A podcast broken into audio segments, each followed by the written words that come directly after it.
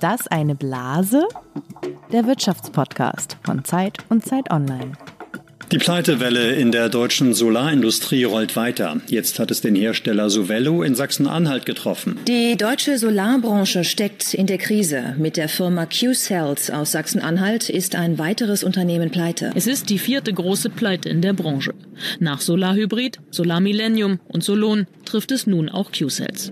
Die Förderkürzungen und die Konkurrenz aus Asien machen der Branche Probleme. Bis 2011 galt die Solarindustrie als die Branche der Zukunft.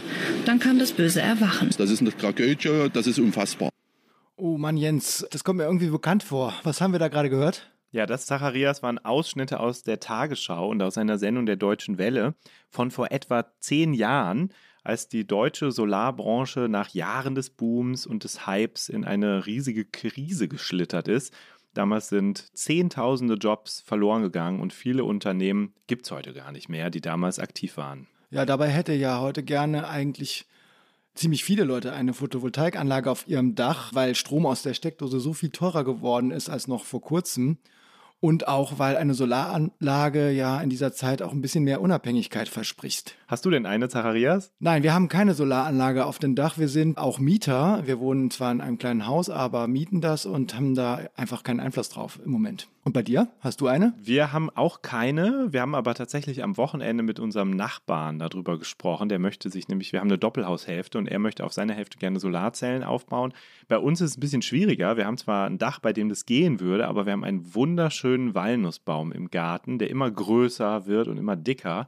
Und der beschattet halt das Dach, ja. Und jetzt müssen wir uns irgendwie entscheiden, wollen wir diese Walnuss retten oder uns irgendwann, wenn das wieder geht, Solarzellen aufs Dach bauen. Und im Moment tendieren wir eher zu dem Walnussbaum. Aber wir hätten schon gerne eine Solaranlage. Irgendwie wie jeder Mensch in Deutschland hat man gerade so das Gefühl. Genau, und damit sind wir ja eigentlich schon bei unserem Thema. Wir sprechen nämlich heute über diesen Boom, der im Moment in Deutschland umgeht, den Boom der Solarbranche. Wir hören von einem Kollegen, der sich gerade noch rechtzeitig ein paar Panels für sein Dach besorgt hat und sich die aufs Dach hat schrauben lassen und äh, worauf es dabei dann eben ankommt.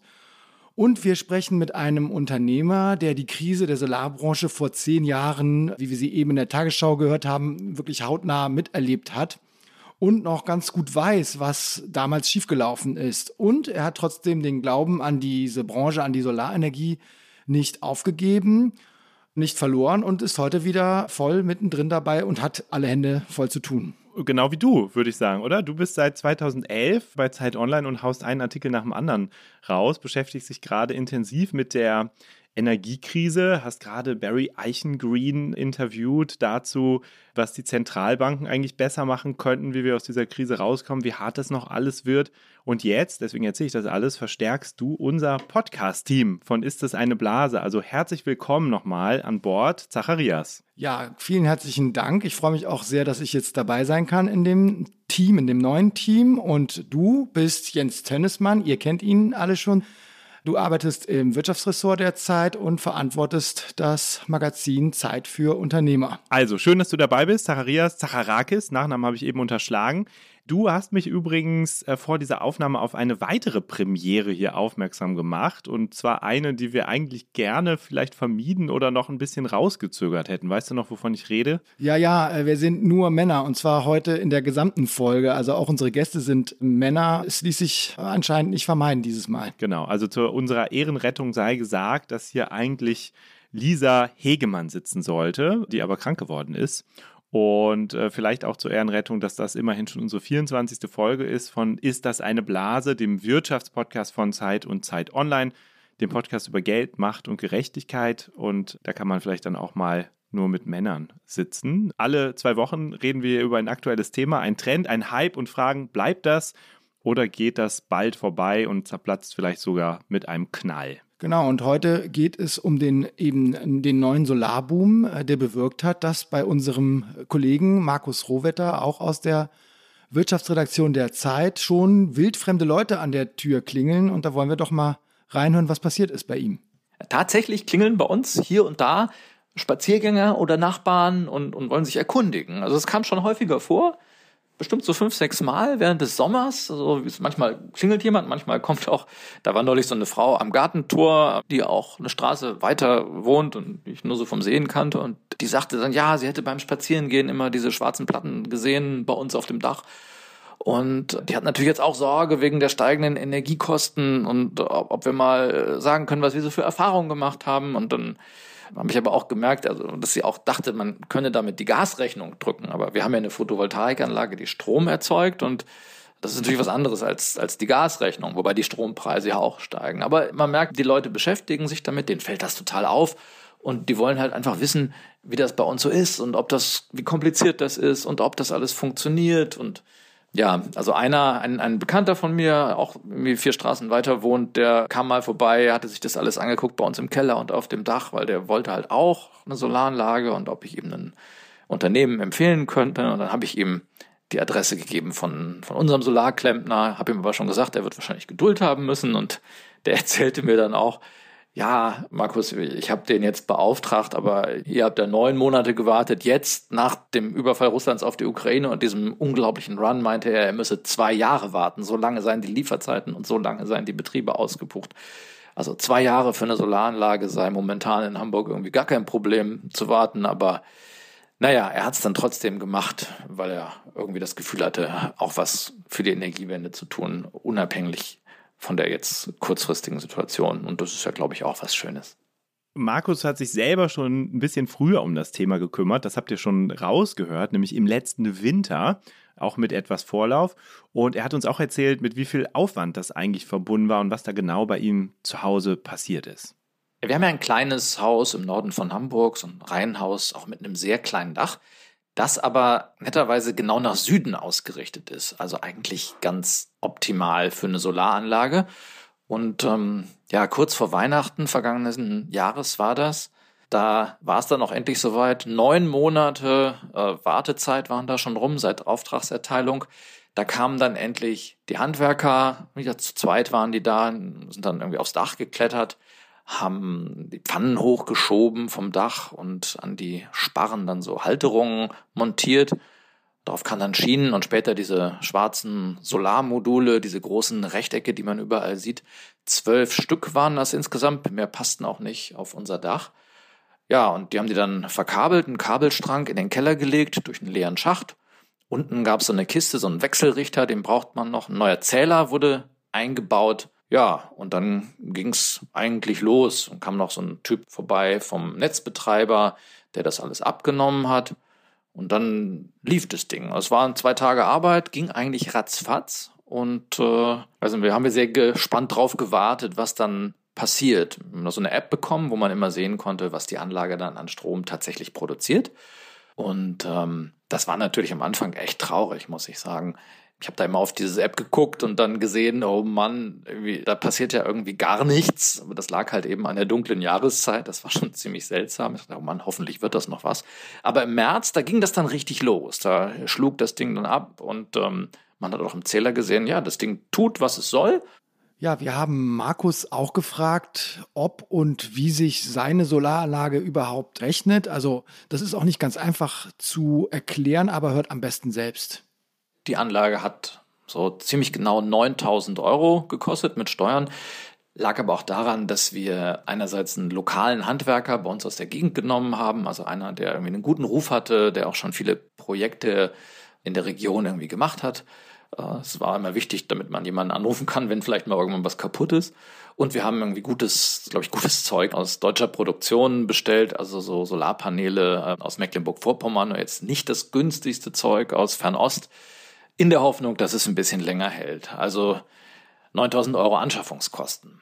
Ja, und alles andere war dann erstmal eine Prognose. Die Anlage sollte so liefern ungefähr 3700 Kilowattstunden übers Jahr. Das war so die Rechnung. Verbrauchen tun wir knapp 3000 Kilowattstunden. Also die Anlage liefert etwas mehr, als wir selber benötigten. Und ähm, soweit man jetzt sehen kann, kommt das mit der Prognoseleistung auch hin. Aktuell, ich habe das letzte Mal, glaube ich, Mitte, Ende September geguckt, hat die Anlage 3400 Kilowattstunden schon produziert. Also eigentlich wahrscheinlich ein bisschen höher als erwartet, aber es war ja auch ein super Sommer, das muss man da auch sagen. So, bei einer Anlage ohne Speicher ist es so, dass die Prognosen immer davon ausgehen, dass man sagt, ja, ein Drittel des selbst produzierten Stroms, den verbraucht man noch selbst und zwei Drittel speist man ins öffentliche Netz ein. Ja, da sind wir auch so ungefähr on track, wobei vielleicht etwas niedriger als geplant. Wir haben etwa, also von diesen 3400 Kilowattstunden, die Mitte September da produziert worden waren, haben wir 700 selbst verbraucht, ein bisschen weniger. Aber das liegt natürlich an unserem Verbrauch. Und ähm, da wir keinen Speicher haben, ist ja auch die Logik, man macht das Licht abends an, wenn es dunkel ist. Und dann muss man halt dann doch viel Strom noch zukaufen aus dem Netz. Finanziell ist die Rechnung gar nicht so einfach, denn einerseits bezieht man ja oder wir ja auch weniger Strom, das senkt die Stromrechnung. Andererseits kriegt man ja auch Geld fürs Einspeisen wieder zurück. Da allerdings muss man sagen, ist diese Einspeisevergütung lächerlich niedrig. Das sind nur sieben Cent je Kilowattstunde. Sieben Cent. Also für Strom, den wir kaufen, zahlen wir 29 Cent je Kilowattstunde und das ist noch günstig, wird sich jetzt aber im Herbst wahrscheinlich auch nochmal deutlich nach oben bewegen. Und wenn man das alles mal zusammenrechnet, wird es ziemlich kompliziert. Beim aktuellen Strompreis rechnet sich so eine Anlage nach 16 Jahren, glaube ich, in unserem Fall. Äh, und wenn der Strompreis höher liegt, dann sind es vielleicht schon elf Jahre, aber da ist immer viel Spekulation dabei. Ja, also wir hören schon, man muss kalkulieren und man muss auch ein bisschen spekulieren, wenn man sich so eine Solaranlage aufs Dach baut.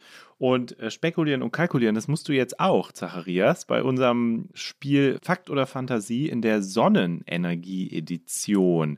Du bist neu hier im Podcast, deswegen nochmal schnell für dich und alle HörerInnen die Regeln. Ich habe dir drei Behauptungen mitgebracht und du musst raten, ob es sich dabei jeweils um einen Fakt handelt oder um Fantasie. Bist du ein bisschen nervös, Zacharias? Ich bin sowieso die ganze Zeit sehr nervös und rede viel zu schnell, glaube ich, aber ich werde alles geben.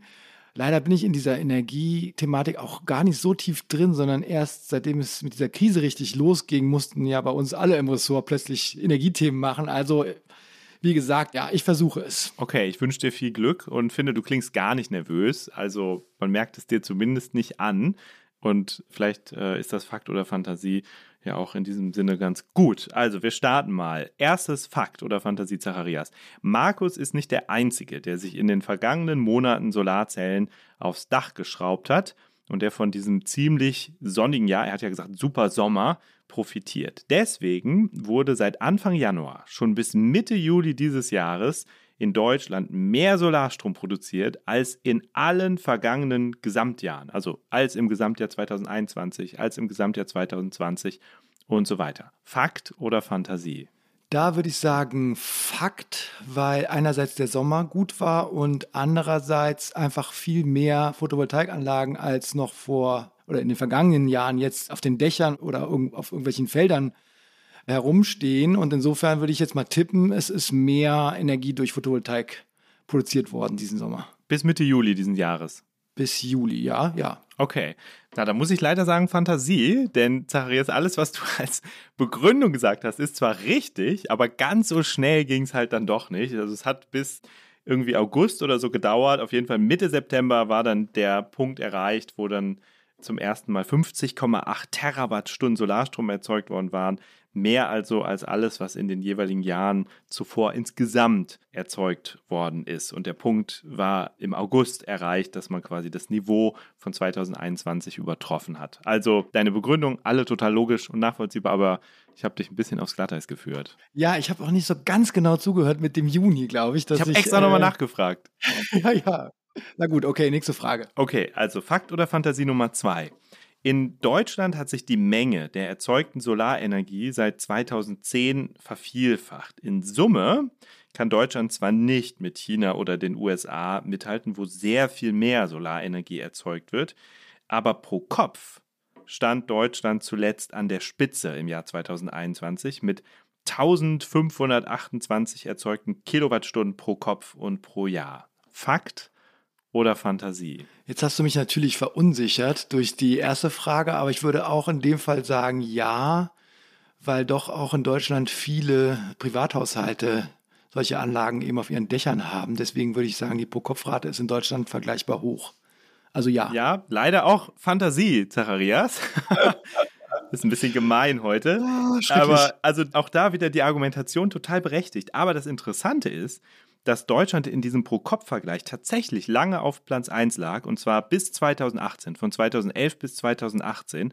Aber jetzt ist es auf Rang 5 zurückgefallen. Also Australien, Japan, die Niederlande und Israel haben Deutschland überholt und erzeugen pro Kopf inzwischen mehr Solarstrom als wir. Das heißt, der Ausbau, obwohl wir ja weiterhin einen Zugewinn an Kapazität haben, sind andere Länder einfach ein bisschen schneller unterwegs. Vielleicht auch, weil zum Beispiel Australien einfach auch sonnenreichere Gegenden hat. Ja, aber du hast noch eine dritte Chance. Ja, ich will, ich will gar nicht mehr weiterspielen, aber okay.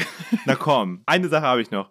Also lass uns nochmal die Lupe ein bisschen mehr auf Deutschland legen dann, wenn wir genauer hinschauen, dann liegt die Solarleistung pro Kopf in Münster, Freiburg und Augsburg am höchsten. Fakt oder Fantasie? Münster würde ich jetzt nicht vorne sehen. Kann natürlich durch die installierte Leistung sein.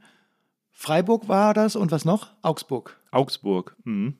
Die Solarleistung pro Kopf, also pro die Kopf. meiste Solarkapazität und Produktion pro Kopf. Also jetzt war es zweimal falsch und äh, jetzt muss ich auch bei meinem, bei meinem Konzept bleiben und auch ein drittes Mal Ja sagen. Also ich glaube, das ist Fakt. Ah, Zacharias, es tut mir so leid. Es ist leider auch Fantasie. Ich habe tatsächlich drei Sachen mir ausgedacht heute, aber auch hier gar nicht so schlecht getippt von dir. Also die Wirtschaftswoche hat Daten der Bundesnetzagentur analysiert. Da muss man nämlich immer melden, wenn man so eine neue Solarzelle oder so eine neue Paneele in Betrieb nimmt, also ein Kleinkraftwerk aufs Dach schraubt und hat die installierte Solarleistung pro Kopf verglichen bei Städten mit mehr als 200.000 Einwohnern. Und siehe da, vorne liegen Chemnitz, Erfurt und Halle. Also ganz interessant, Städte in Ostdeutschland. Und erst dann kommt Münster und ein bisschen weiter noch Freiburg. Alle auch relativ weit oben, aber es sind eben Chemnitz, Erfurt und Halle, die ganz vorne liegen. Und weil in Chemnitz im ersten Halbjahr dieses Jahres so überdurchschnittlich viele neue Solaranlagen ans Netz gegangen sind, wurde die Stadt auch gerade vom Städtetag zur Solarhauptstadt 2022 gekürt. Also, du lagst mit Freiburg nicht schlecht und Augsburg ist auch sonnenreich und steht auch nicht schlechter, aber am Ende sind es diese drei Städte im Osten Deutschlands. Interessant, oder? Allerdings, ja. Also, wie gesagt, man kann einige Überraschungen noch erleben in diesem Bereich Solarenergie. Und in Deutschland ist ja das Problem auch einfach, dass zuletzt wirklich wenig passiert ist. Man hat immer noch dieses Bild im Kopf äh, von dem Solarpionier Deutschland, was so in den 2010er Jahren oder davor noch sogar ja entstanden ist, aber andere haben uns offenbar überholt in der Zwischenzeit. Andere haben uns überholt. Genau, und es ist interessant, auch wie es weitergeht. Ich fand spannend, dass da im Osten so viel passiert, äh, zumal auch unser Gast nachher. Wir haben ja gleich noch einen Gesprächspartner aus der Solarbranche, der auch aus dem Osten Deutschlands kommt. Da reden wir dann nachher nochmal drüber. Ich würde dir gerne aber als jemand, der sich zuletzt intensiver mit dem Energiemarkt beschäftigt hat, noch ein paar Basic-Fragen stellen. Und zwar, du hast ja neulich zum Beispiel in einem sehr schönen Artikel mit der Überschrift Lohnt sich Dach darüber geschrieben, ob das eigentlich sinnvoll ist, sich eine Solaranlage aufs Dach schrauben zu lassen, jetzt mal unabhängig von der ganzen Wartezeit. Welchen Anteil des Stroms, der in Deutschland verbraucht wird, verdanken wir eigentlich so ganz unmittelbar der Sonne? Man muss da dann alle Anlagen zusammenrechnen, also sowohl die privaten Anlagen auf den, auf den Hausdächern, der meistens sind es ja Einfamilienhäuser, und natürlich die gewerblichen Anlagen, die jetzt auf irgendwelchen Feldern vorzüglich dann installiert werden und die Leistung schwankt. Also wir haben ja auf Zeit Online diesen Energiemonitor, da kann man sich das auch ganz schön ansehen, wann wirklich viel Sonnenstrom erzeugt wird und übers Jahr gerechnet. Ich habe jetzt noch mal mir die aktuellste Statistik rausgesucht. 2021 hat der Solarstrom in Deutschland ungefähr ja 8,8 knapp 9 Prozent ausgemacht. Also 50 Prozent Erneuerbare oder darunter auch. Das heißt, der Rest ist dann Windstrom und andere Quellen, also Biomasse.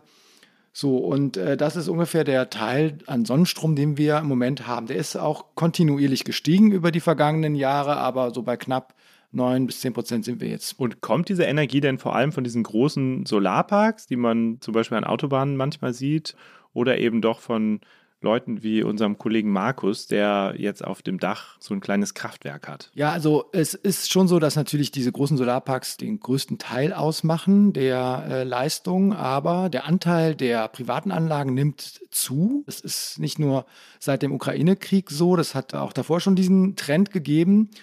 Und ich habe mir dazu eine Studie des Fraunhofer Instituts angesehen im Jahr 2020 war von der gesamten in Deutschland installierten Solarenergie nur 2,7 Prozent, also knapp drei Prozent, entfiel auf kleine Anlagen. Also das sind eben diese Anlagen, die typisch sind für Privathäuser. Die haben eine Leistung von fünf bis zehn Kilowatt ungefähr in der Spitze. Das machte also knapp drei Prozent im Jahr 2020 aus. Im Jahr 2021, also vergangenes Jahr, waren es schon 11,5 Prozent dieser kleinen Anlagen, die zu dem Solarstrommix beigetragen haben. Also das ist dann doch schon deutlich gestiegen. Und wenn man jetzt mit Experten spricht, wie es dieses Jahr aussieht, trotz Lieferschwierigkeiten und trotz der ja doch auch für finanziell für einige Leute schwierige Situation, steigt der Anteil aber weiter. Also da ist davon auszugehen, dass gerade auf kleinen Dächern mehr Leistung installiert wird. Wir sind ja beide noch gar nicht dabei, hast du eben erzählt, als Mieter, wir als Eigentümer. Das heißt, es gibt noch Potenzial. Wie groß ist denn dieses Potenzial eigentlich? Weiß man das, wie viele Dächer in Deutschland noch für Photovoltaik geeignet wären und ob wir damit wirklich noch einen großen Sprung hinbekommen? Ja, man braucht sich ja nur umzusehen in den Städten und in den Dörfern und zu schauen, wie viele Dächer da wirklich belegt sind mit Solaranlagen. Also auf Einfamilienhäusern nimmt es zu, aber natürlich sind die meisten Dächer noch leer und nicht jedes Dach eignet sich, das muss man dazu sagen. Äh, manchmal ist es technisch auch ein bisschen schwierig. Aber gerade in den Städten, also auf Einfamilienhäusern sieht man es jetzt doch schon sehr viel, auch je nach Region. Aber in den Städten ist noch viel, viel mehr Potenzial. Und ähm, gerade auf den großen Wohnhäusern, auf den Mehrfamilienhäusern, Mietsgebäuden, da sieht man, wenn überhaupt vereinzelt Photovoltaikanlagen arbeiten. Und in Berlin beispielsweise gibt es den Wert, dass nur gut ein Prozent der geeigneten Dachflächen für Photovoltaik bisher genutzt wird. Und in anderen Städten ist es ähnlich. Und da kann man fragen, warum ist das so? Weil die Fläche wäre ja vorhanden. Also es liegt wohl, wie man hört, vor allen Dingen an den gesetzlichen Vorgaben. Es ist also sehr kompliziert, diesen sogenannten Mieterstrom zu erzeugen. Also als Eigentümer, als Hauseigentümer eine solche Anlage auf das Dach zu installieren, ist technisch teilweise kompliziert, aber auch von den Regularien sehr aufwendig. Bis vor kurzem musste man, glaube ich, sogar ein Energieunternehmen registrieren, um diesen Strom dann wirklich an seine Mieterinnen und Mieter zu verteilen. Und das macht natürlich kaum jemand. Aha. Ja, vielen Dank. Also wir haben gelernt, die Nachfrage ist immens, aber wir fragen uns natürlich auch, woher kommen denn die ganzen Solarpanels, äh, die sich die Leute aufs Dach schrauben? Wer kann die alle produzieren, äh, gerade wenn wir jetzt immer mehr davon brauchen? Und wir haben ja am Anfang dieser Folge gehört, dass die Solarindustrie vor ungefähr zehn Jahren in so eine riesige Krise gerutscht ist und viele Firmen insolvent gegangen sind, auch verschwunden sind. Das heißt, fast alle Panels werden heute aus China importiert.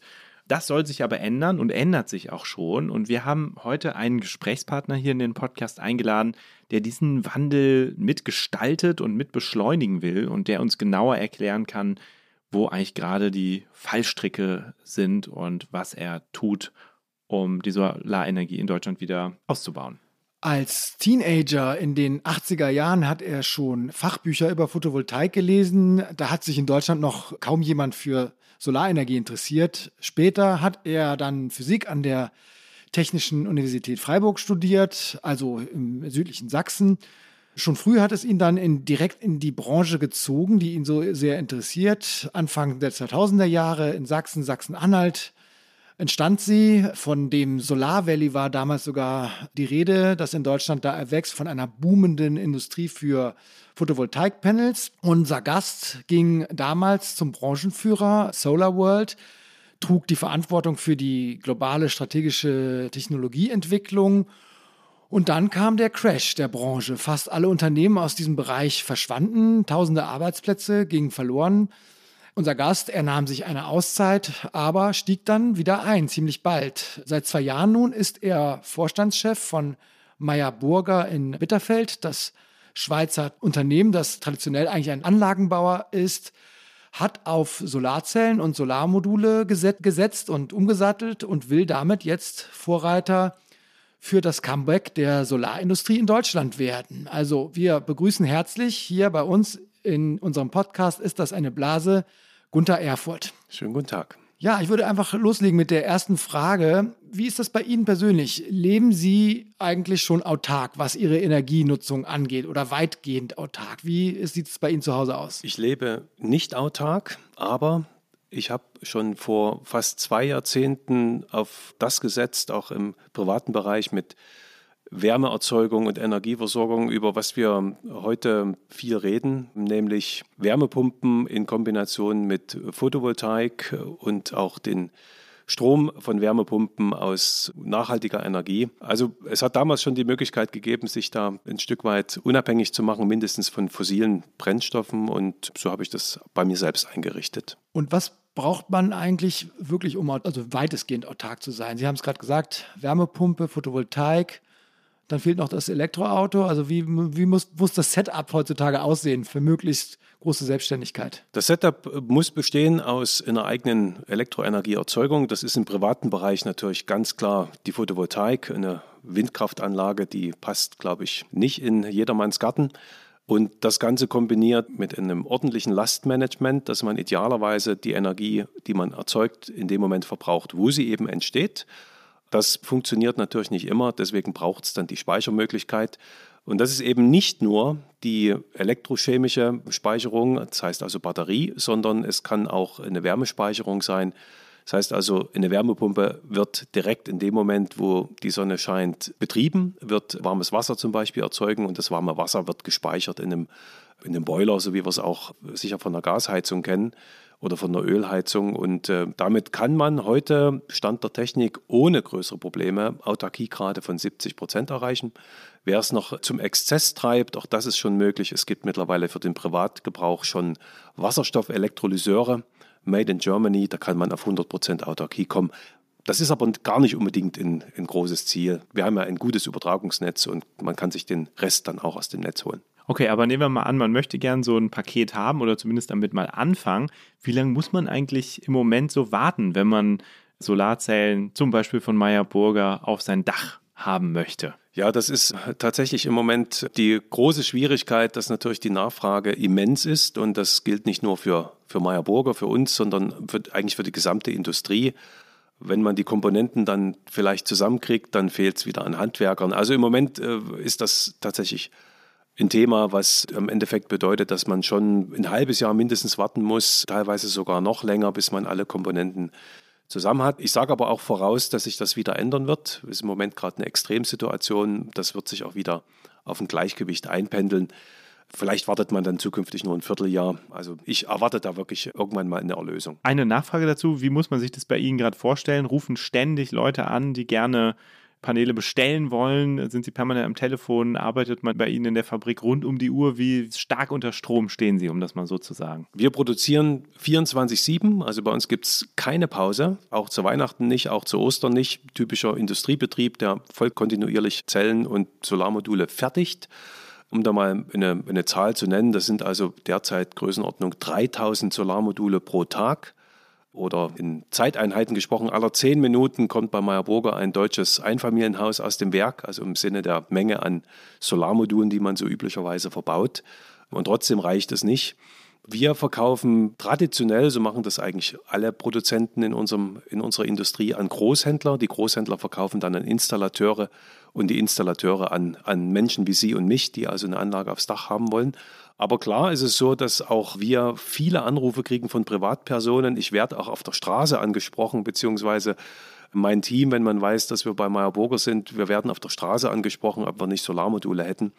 Das höre ich auch von anderen Unternehmen aus der Branche, wo das passiert. Also Nachfrage ist wirklich gigantisch gerade. Ja, Sie sagen es. Also viele Leute denken im Moment darüber nach, sich eine Anlage, äh, wenn sie denn Eigentümer sind, ein Haus haben, auf das Dach zu installieren. Und trotzdem gibt es diese Überlegungen, ja, ich muss ja investieren, wann zahlt sich das Ganze aus, wie lange dauert es, bis sich das amortisiert und dann gucken Sie, was bekomme ich eigentlich, wenn ich den Strom einspeise ins Netz und wie viel muss ich dann auch noch bezahlen, wenn ich Strom aus dem Netz erhalte. Und da gibt es eine große Differenz, also äh, jetzt soll die Einspeisevergütung auf 8,2 Cent, glaube ich, steigen. Und die Preise, aber die Bezugspreise sind ja deutlich höher, 30 Cent wahrscheinlich, wenn man jetzt neu abschließt oder vielleicht sogar noch höher, deutlich höher ja, lohnt sich das dann überhaupt in diesem Szenario, in dem wir uns im Moment befinden? Weil man muss ja auch noch viel Strom aus dem Netz beziehen. Was würden Sie sagen? Also es lohnt sich auf jeden Fall, denn die sogenannten Stromgestehungskosten, also die wirklichen Herstellkosten für eigenen Solarstrom, die liegen momentan, trotz dass die Preise gestiegen sind für Komponenten, für Zellen, für Module, für Wechselrichter, für Batteriesysteme, auch für Handwerkerleistungen, die liegen im Moment trotzdem nur bei Größenordnung von 12 bis 15 Cent pro Kilowattstunde. Und wenn wir uns die öffentlichen Preise, die Steckdosenpreise anschauen, dann gibt es sicher auch Szenarien, dass das Ganze in Richtung 40 Cent sich entwickeln könnte. Und mit so einem großen Unterschied kriegt man dort einen Business Case auf jeden Fall zusammen, auch für den Privathaushalt. Und man muss natürlich auch eine Investition in ein eigenes Energiesystem als etwas sehr Langfristiges betrachten. Ich würde sogar sagen, dass die meisten Menschen sich eine Photovoltaikanlage oder so ein, so ein Paket einmal in ihrem Leben kaufen. Und dann reden wir über eine Investitionssumme, je nach Größe natürlich, vielleicht von 20.000 bis 25.000 Euro. Das heißt also, des Deutschen liebstes Kind, das Automobil kostet in der Regel mehr und dort wird für Dinge Geld ausgegeben, die überhaupt keinen Nutzen haben, die einfach nur schön aussehen, also Aluminiumfelgen oder irgendwelche anderen Beispiele oder Sonderlacke, für die man dann noch Geld bezahlt. Also vielleicht müssen wir auch uns so ein Stück weit unseren Fokus oder den Fokus mal hinterfragen, wie wir unser hart verdientes Geld auch ausgeben. Einmal investiert in so einen Betrag, so eine Anlage, die hat teilweise 25, 30 Jahre Garantie, mindestens in unserem Fall. Da ist man ausgestattet für den Rest seines Lebens. Aber wenn jetzt auf der einen Seite die Nachfrage so groß ist und sich das für die Menschen auch noch lohnt, dann könnten Sie ja einfach ein bisschen an den Preisen drehen und sagen, ja, dann nutzen wir das doch aus, dass gerade so viele Leute Solarzellen haben wollen und viele auch wissen oder glauben, dass sich das lohnt, dann verkaufen wir die einfach ein bisschen teurer und sichern uns einen größeren Teil dieser Marge. Machen Sie das? Also ich würde hier vielleicht so darauf antworten auf die Frage, das machen alle Unternehmer im Rahmen der Möglichkeiten. Man muss natürlich immer die Frage sich auch stellen, was ist ein Preisniveau, bei dem man auch einen Markt erdrückt? Also irgendwann ist auch mal gut, da sind Kunden nicht bereit, für Produkte in überhohen Preis zu bezahlen. Wir müssen einfach als Industrie insgesamt und natürlich auch Meyer Burger immer sehen, dass der Business Case für den Endkunden passt. Und solange der passt, äh, kann man auch Preise argumentieren, vor allem auch in unserem Fall, da wir ein Produkt produzieren mit unseren Solarmodulen, die deutlich höhere Erträge liefern, als das die übliche Massenware aus Asien tut. Und äh, das Konzept funktioniert, also wir sind teurer als der Wettbewerb. Und trotzdem sind wir gut ausverkauft und die Nachfrage enorm hoch. Gibt es denn im Markt viele Kunden, also jetzt in Deutschland speziell oder in Europa, denen dieses Siegel Made in Germany gerade bei Photovoltaik wichtig ist und die dann auch bereit sind, dafür mehr zu zahlen? Und wie groß ist wirklich dieser Anteil der Kundschaft im Markt, die das irgendwie wertschätzen? Ja, bei der Antwort muss ich vielleicht das Thema ein bisschen von der anderen Seite beleuchten, nämlich wie groß ist denn unser Marktanteil? Und ähm, unser Marktanteil ist also Weltmaßstab betrachtet verschwindend gering. Wir produzieren derzeit mit einer produktiven Kapazität von, von 400 Megawatt. Jetzt haben wir unseren Ramp abgestartet in Richtung 1 Gigawatt. Es wird also von Monat zu Monat jetzt mehr, was wir produzieren. Jetzt gehe ich mal von der installierten Nominalkapazität von derzeit einem Gigawatt aus in den Werken in Thalheim, Bitterfeld-Wolf im Solar Valley und in Freiberg in Sachsen. Das ist also für dieses Jahr gerechnet ungefähr ein 220. des Weltmarktes. Also wir haben eine homöopathische Größe und die Kunden, die Wert darauf legen, dass sie ein transparentes und auch faires, fair hergestelltes Produkt ohne Zwangsarbeit mit niedrigstem Carbon Footprint und eben unser allerwichtigstes Argument auch wirklich höheren Energieerträgen erwerben. Diese Kundschaft, die gibt es, die wächst und es ist in der Tat so, dass mittlerweile immer mehr Kunden auch sagen zu ihren Installateuren, ich will eine Solaranlage, aber nicht irgendeine, sondern mit Modulen von Meyer Burger. Also das Konzept geht auch auf. Da muss man investieren in Marketing und in, in eine ehrliche, in eine ehrliche Story auch erzählen. Und ich glaube, das machen wir gut. Und ähm, der Erfolg ist da derzeit auf unserer Seite. Derzeit ist er wieder auf Ihrer Seite, aber lange hat das auch nicht so eine Rolle gespielt. Also lange ging es vor allem um die Frage, wie teuer sind eigentlich die Module. Jedenfalls haben viele Menschen dann Produkte aus China bezogen und lassen uns doch noch einmal in das Jahr 2011 zurückgucken. Damals sind genau deswegen, unter anderem deswegen, viele Solarfirmen in Deutschland im Solar Valley, also da, wo sie gerade sind, pleite gegangen. Wie haben Sie diese Zeit erlebt und wie sehr hat Sie das auch persönlich getroffen? Wie sehr haben Sie überlegt, auch in die, die Branche zu wechseln zum Beispiel? Das hat mich persönlich seinerzeit sehr getroffen, denn wer schon mal Teil dieser Industrie gewesen ist, der weiß, dass hier wirklich mit unheimlich viel Überzeugung und wirklich großer Energie gearbeitet wird. Das ist nicht einfach nur ein Job, sondern das ist eine Mission und eine Passion zugleich. Und das gilt für die gesamte Industrie. Ich will das nicht nur auf Meyer Burger beziehen. Also unheimlich faszinierend, faktisch die, die Sonne als Arbeitgeber zu haben. Deswegen, wenn man so viel Herzblut reinsteckt, auch in Zeiten, wo man ich hatte damals kleine Kinder und habe sicher auch nicht immer dort der Vater sein können, der ich gerne wollte, mindestens was die Zeit anging, die ich da investieren konnte. Und wenn man so viel auch privat dafür äh, geopfert hat und dann geht das Ganze den Bach runter, dann ist das schon nicht schön. Aber es war auch mir immer klar und auch vielen anderen, dass die Industrie selbst ja nicht irgendwie Schaden genommen hat. Äh, die Nachfrage im Markt ist immer nur nach oben gegangen, weltweit, auch in Deutschland, trotz dass die Industrie abgewandert ist. Und es fehlte einfach nur der richtige Zeitpunkt, um sie wieder zurückzuholen. Und erst genau jetzt, vielleicht zu dem Aspekt, äh, ging es immer nur um die billigsten Solarmodule. Das stimmt so nicht ganz, denn es hat auch äh, immer Nischenhersteller gegeben, die wirklich im absoluten Kleinstmaßstab in Europa Solarprodukte gefertigt haben und mit deutlich höheren Preisen als das asiatische Massenhersteller getan haben und trotzdem haben die erfolgreich verkauft. Also dieses, dieses Bewusstsein war immer da. Jetzt gibt es mehr Optionen mit uns, hoffentlich auch mit anderen, die wieder hier produzieren. Und ich bin mir bewusst, äh, dass es den Anteil an Kunden immer geben wird, die wirklich sehr, sehr intensiv auch solche Produkte kaufen wollen. Werbung. Diese Woche in der Zeit? Die Bücher des Frühlings. 16 Seiten blühende Fantasie von gefährlichen Liebschaften, einer Flucht auf dem Mississippi und magische Erzählkunst. Das Literaturspezial zur Buchmesse in Leipzig. Die Zeit, Deutschlands größte Wochenzeitung. Jetzt am Kiosk oder direkt bestellen unter zeit.de/slash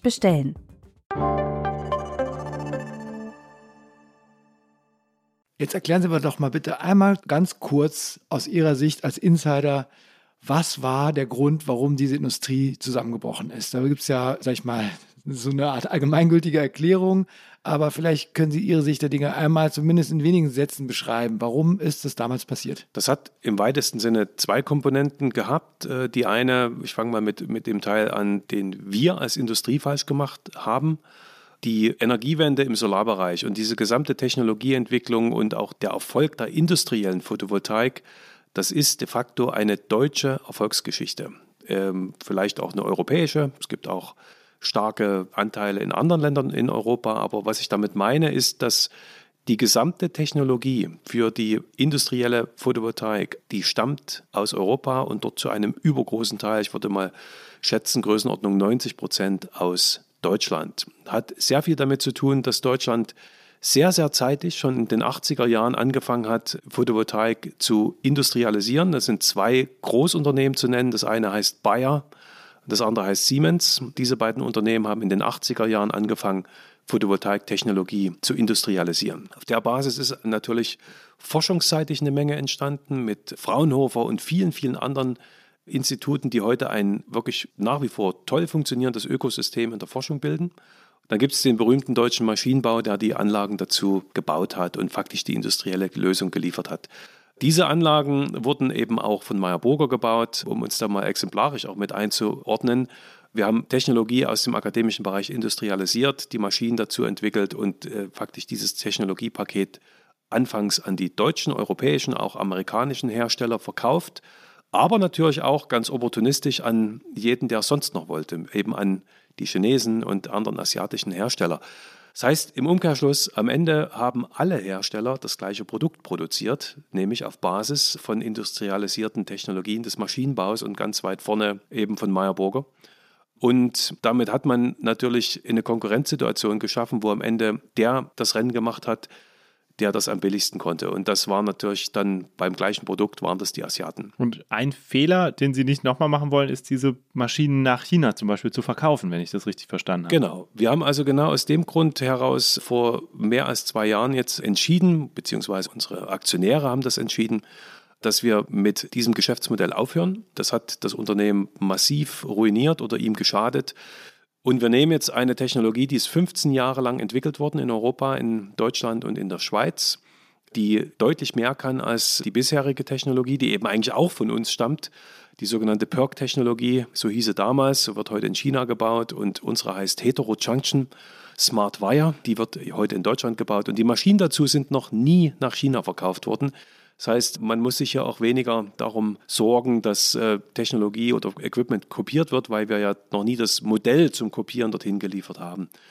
Also das ist die Technologie-Story, wo wir auch glauben, dass wir einen immanenten Vorteil haben auf der Produktseite und nicht nur einfach sagen müssen, wir sind toll, weil wir in Deutschland produzieren. Nein, wir sind vor allem deswegen besser, wie wir glauben, weil wir ein besseres Produkt haben. Und das kommt eben auch noch aus Deutschland und das ist eine nachvollziehbare, verkaufbare Geschichte.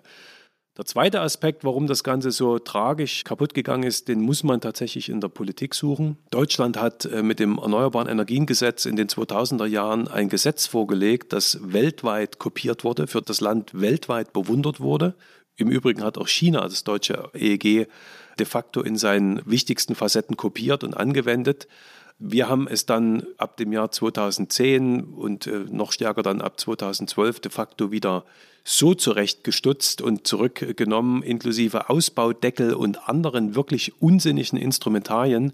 Man muss es ganz klar beim Namen nennen, zu einer Sabotage in der Industrie geführt haben.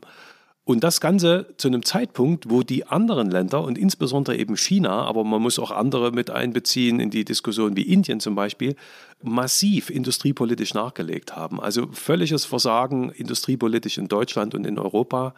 Auf der anderen Seite ein Erkennen der Wichtigkeit der Photovoltaik als die Zukunftselektroenergieerzeugung in Ländern in Asien und das gepaart mit diesem Technologieabfluss hat zu diesem Desaster geführt. Jetzt sind wir natürlich in einer etwas anderen Situation, auch aufgrund der Energielage in Deutschland. Und wir wollen jetzt wieder deutlich mehr Industrie äh, in Deutschland haben. Es gibt natürlich auch eine andere Regierung, äh, anders zusammengesetzt. Und ähm, jetzt sind Sie als Unternehmen noch da und produzieren und man erwartet mehr. Die Nachfrage ist groß. Und es gibt auch Leute, die sagen, warum könnt ihr nicht schneller machen? Warum äh, wächst die Kapazität nicht noch schneller? Seit Mitte August hat der Aktienkurs von Meyer Burger auch etwas nachgegeben, trotz des Booms. Und jetzt müsste man fragen, was hindert Sie da jetzt noch mehr Kapazitäten zu schaffen? Wir schaffen aktuell mehr Kapazitäten. Wir sind jetzt von den anfänglichen 400 Megawatt ähm, schon bei einem Gigawatt sogenannte Nominalkapazität. Also die läuft noch nicht voll, sondern die befindet sich seit Anfang September im Ramp-up. Wir werden jetzt versuchen, so schnell wie es geht, die Menge dort entsprechend nach oben zu ziehen. Und wir bauen parallel weiter aus auf 1,4 Gigawatt. Alles an den Bestandsstandorten im Solar Valley, die Zelle und in Freiberg in Sachsen das Solarmodul. Und wir haben darüber hinaus eine weitere Planung vorgelegt, äh, für die wir gerade eben allen Planungsdetails stecken, um so schnell es geht auf 3 Gigawatt anzuwachsen. Die Solarzelle wird dort auch weiter, zumindest in der heutigen Planung, im Solar Valley in Sachsen-Anhalt aufgebaut werden. Die Solarmodulproduktion wird allerdings in den USA stattfinden.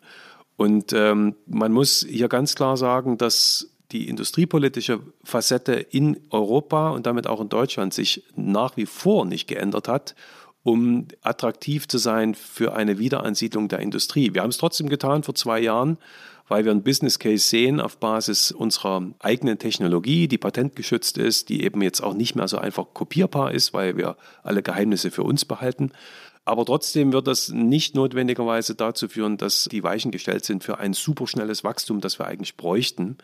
Und hier muss die Industriepolitik in Deutschland einfach noch ganz klar nachlegen.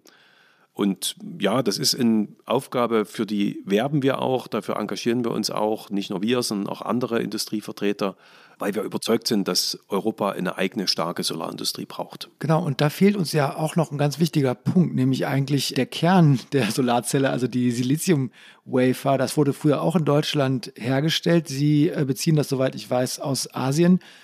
Was muss passieren, damit es in Deutschland wieder selbst diese Wertschöpfung auch gibt?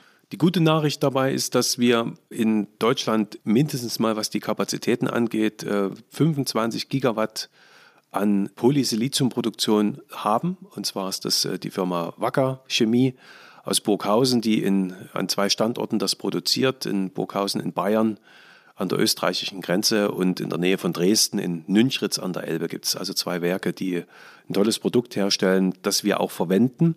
Allerdings gibt es die Umarbeitung dieses Polysiliziums zu Solarwafern vorrangig heute in Asien, war übrigens mal eine deutsche Domäne. mit dem größten Waferwerk der Welt. Das stand auch mal in Freiberg in Sachsen und wurde eins von SolarWorld betrieben. Die Technologie dazu ist eine Schweizer Entwicklung der Firma Meyerburger. Wir sind also die Erfinder und Entwickler dieser äh, sogenannten Drahtsägetechnologie gewesen. Wir haben das Geschäft mittlerweile verkauft an ein amerikanisches Unternehmen. Und jetzt fehlt der Industrie, also der Wille ist da, kann ich Ihnen ganz klar sagen. Es gibt Interessenten, die sich dafür sehr, sehr interessieren aber es fehlen industriepolitische Rahmenbedingungen, die das Ganze attraktiv machen. Und zum Glück gibt es in Norwegen noch zwei äh, letzte Mohikaner, wenn wir so wollen, zwei Unternehmen, die Solarwafer herstellen. Mit denen haben wir auch schon mit einem davon einen Vertrag geschlossen. Ähm, das haben wir kommuniziert und beziehen erste Mengen auch aus Norwegen. Das ist ein in Europa dann gefertigtes Produkt, auch sehr CO2-arm hergestellt mit norwegischer Wasserkraft.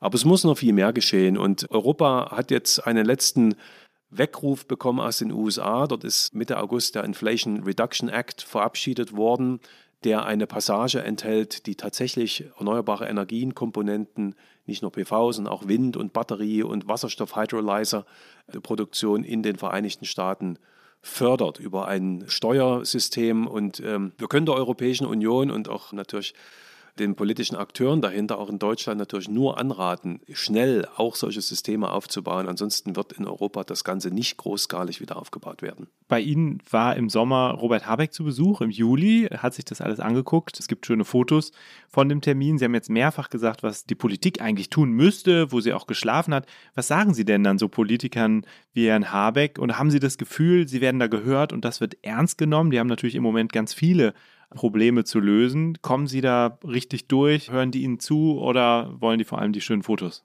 Das würde ich nicht unterstellen, dass es nur um schöne Fotos gibt. Also ich habe äh, Robert Habeck als wirklich sehr, sehr ernsthaften und zuhörenden Politiker und Menschen erlebt, der sich in die Thematik auch wirklich reingearbeitet hat und äh, versucht, äh, die Industrie zu verstehen mir bzw. uns als Industrie ist es auch bewusst, dass die Politik im Moment ähm, ganz andere Prioritäten hat und sicher auch ein Aufgabenspektrum abzuarbeiten hat, wo unser Thema eines von sehr, sehr vielen ist. Also an der Stelle möchte ich auch realistisch und fair bleiben. Allerdings ist es leider bis heute so, dass selbst nach zweieinhalb Jahren politischer Arbeit auch auf unserer Seite, also im Sinne von Erklärung und Erläuterung, warum das Ganze wichtig ist und warum wir diese Industrie brauchen, gemeinsam auch immer mit anderen Vertretern. Also wir laufen da nie alleine durch die Gegend und arbeiten irgendwie an einer Lex Meyer-Burger, sondern wir haben wirklich Interesse daran, dass diese Industrie wieder zurückkommt und gerne auch mit viel Wettbewerb. Es ist bislang eben nichts passiert. Es ist industriepolitisch auf der Nachfrageseite natürlich einiges geschehen, nicht zuletzt auch durch das Osterpaket der deutschen Bundesregierung und auch durch ambitionierte Ziele der Europäischen Union, Green Deal und Fit for Five und all diese Programme. Aber es gibt industriepolitisch keinerlei Programm oder Incentivierung, das die fertigende Industrie wieder zurückholt. Und das halten wir für wirklich ein ganz großes Dilemma denn uns muss eines klar sein, China produziert nicht Solarmodule in der Menge, um immer da zu sein, wenn wir auf Fingerschnips Module wollen. China hat selbst einen Eigenbedarf, der in diesem Jahr Größenordnung 40 bis 50 Prozent der weltweit produzierten Solarmodule ausmacht.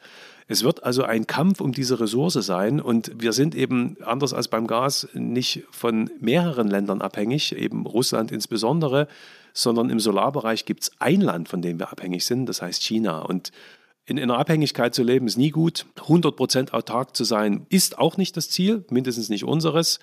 Aber dazwischen eine Größenordnung aufzubauen, mit der man strategisch handeln kann und agieren kann, auch als Kontinent, das ist einfach enorm wichtig. Und das muss in der Politik durchdringen.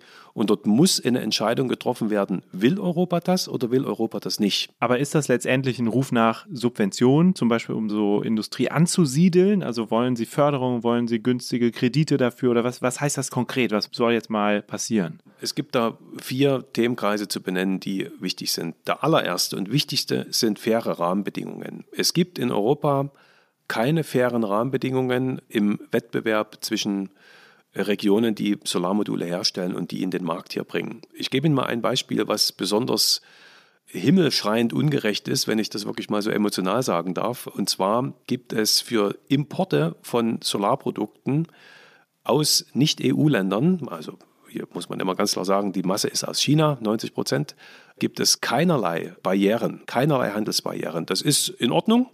haben wir auch gar nichts dagegen. Nur gibt es eben Handelsbarrieren und Zölle für uns als Hersteller, europäische Hersteller, die wir in der Europäischen Union produzieren. Wir zahlen auf jede Komponente, die man nicht in Europa beziehen kann. So muss ich das sagen. Es gibt einfach die Hersteller nicht, beziehungsweise die Produkte in der Menge noch nicht. Also Solarglas zum Beispiel kaufen wir, was wir können in Deutschland.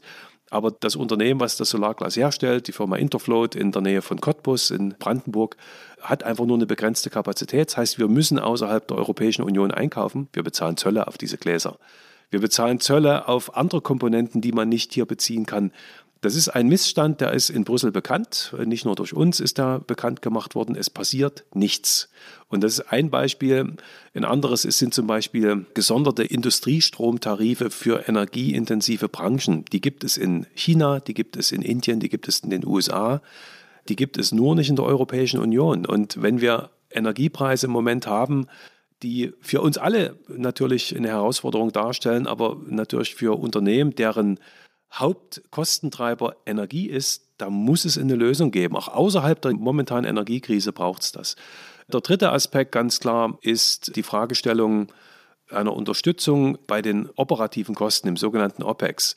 Wir können lange darüber diskutieren, ob es konform ist oder in Ordnung ist, dass man eingreift in Märkte. Wenn es aber in strategischen Bereichen andere Regionen tun, ich habe die drei Regionen schon genannt, die das vor allem machen, China, Indien USA, dann kann Europa gerne sagen, wir sind die Besseren, weil wir es nicht tun, dann wird es aber Konsequenzen auf den Industriestandort haben. Das heißt, eine Unterstützung im OPEX-Bereich, wie das die Amerikaner jetzt mit dem Inflation Reduction Act machen, ist eine wichtige Komponente. Und der vierte Punkt ist ganz klar auch die Fragestellung, wenn man die Branche schnell groß machen will, also Europa wird ca. 50 Gigawatt Solarmodule in ca. zwei Jahren als Marktgröße haben.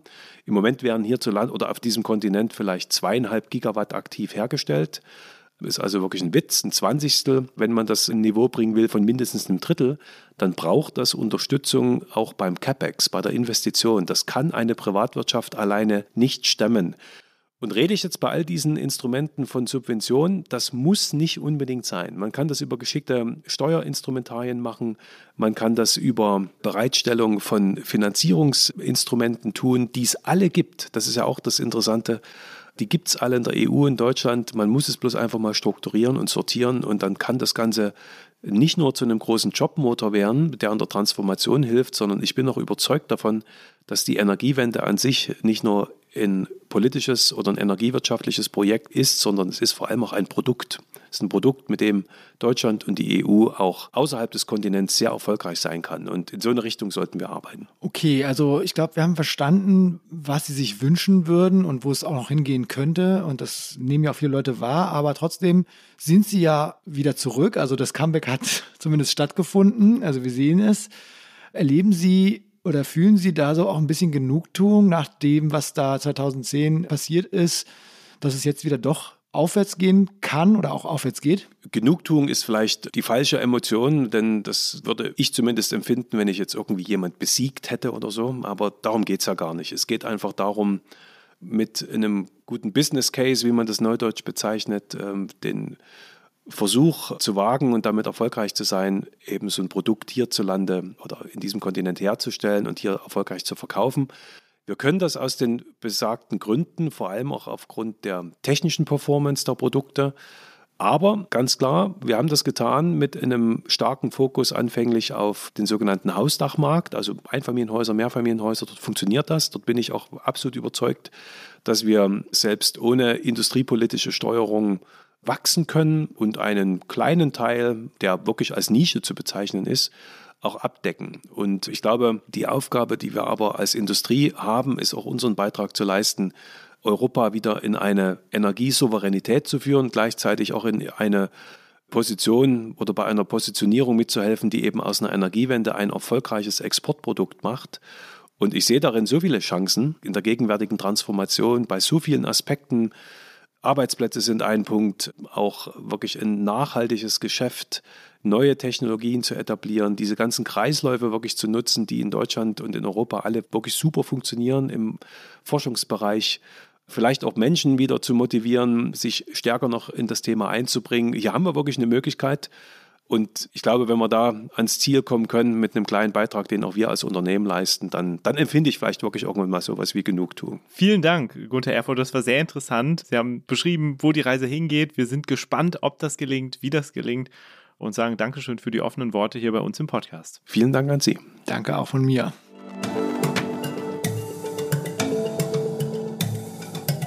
Ja, und was denkst du? Also das war ja schon sehr weitgehend, auch in viele Bereiche, einerseits bei den privaten Nutzern, aber auch dieser Einblick in die Industrie und auch wieder in die Vergangenheit. Ja, es ist, also wird, ist dieser Solarboom nachhaltig? Das ist ja eigentlich die Frage, die wir uns gerade stellen. Was glaubst du? Also meine Meinung ist, ich denke schon. Also nachhaltiger auf jeden Fall als der letzte Solarboom. Ich glaube, das wird so weitergehen, weil man, glaube ich, auch in der Politik kapiert hat, dass man es nicht wieder so versanden lassen darf wie beim letzten Mal und wahrscheinlich auch, weil die Industrie gelernt hat, dass sie bestimmte Fehler nicht wiederholen sollte. Also er hat ja erzählt, dass sie früher ihr Wissen oder ihre Technologie leichtfertig aus der Hand gegeben haben. Das wollen sie nicht wiederholen. Das ist, glaube ich, eine wichtige Erkenntnis.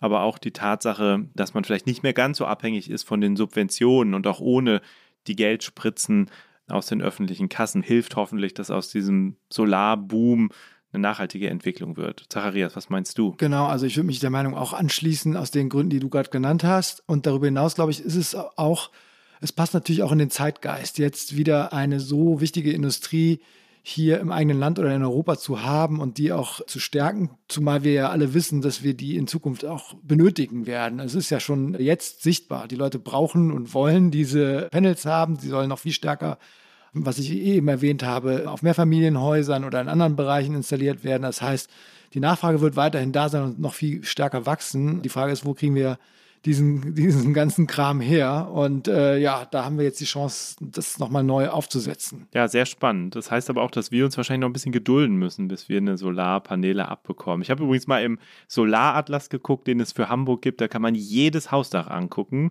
Und das Dach des Zeitverlags ist sehr grün eingefärbt. Also hier würden auch noch ein paar Solarzellen aufs Dach können. Mal gucken, ob sich das irgendwann ändert. Können wir ja mit der Geschäftsführung mal besprechen. Ich glaube, wir sind ja auch nur Mieter. Also es müsste wahrscheinlich der Vermieter machen, aber da bin ich auch nicht so involviert. Okay, ja, also mich hat es sehr gefreut, mal in dieser ersten Folge mit dabei zu sein und das trotz ein bisschen Nervosität auch einmal durchzuspielen. Vielleicht überlasse ich dir mal als Profi das Schlusswort, Jens. Ja, ein Anreiz für die nächste Folge ist ja auf jeden Fall, dass du dich nach diesem Oder Fantasieauftritt da nur verbessern kannst eigentlich. Also insofern.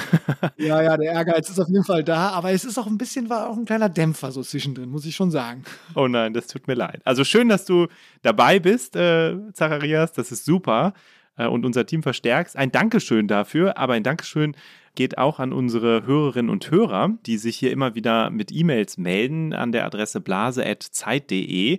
Neulich hat das zum Beispiel Sven Tegeder getan, äh, nachdem wir über den Azubi-Mangel gesprochen haben. Und er ist selber Anlagenmechaniker Azubi und hat geschrieben, dass er eigentlich ein begeisterter Zuhörer unseres Podcasts ist, aber er hat sich dann doch sehr geärgert, dass wir die schlechte Bezahlung im Handwerk nicht so richtig zum Thema gemacht oder so wenig zum Thema gemacht haben aus seiner Sicht. Ähm, so eine Kritik nehmen wir gerne mit. Sven, danke auch nochmal von dieser Stelle. Und ich denke, dass wir auf dieses Thema Löhne auf jeden Fall nochmal zu sprechen kommen werden. Dank geht an dieser Stelle auch an Maria von den Pool Artists und Munia und Ole und das Podcast-Team von Zeit Online und natürlich an alle, die hier heute zugehört haben. Und das letzte Wort hat bei uns wie immer ein Tier und dieses Mal ist es ein neues Tier. Wenn ihr es kennenlernen wollt, dann bleibt einfach dran. Tschüss. Tschüss auch von mir.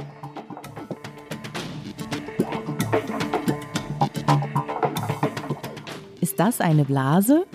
Ist ein Podcast von Zeit und Zeit Online, produziert von Pool Artists. So, wir sind jetzt hier im Garten von meinem Nachbarn Jens. Hier sind zwei Hühner, die haben wir gerade aus dem Stall gelassen.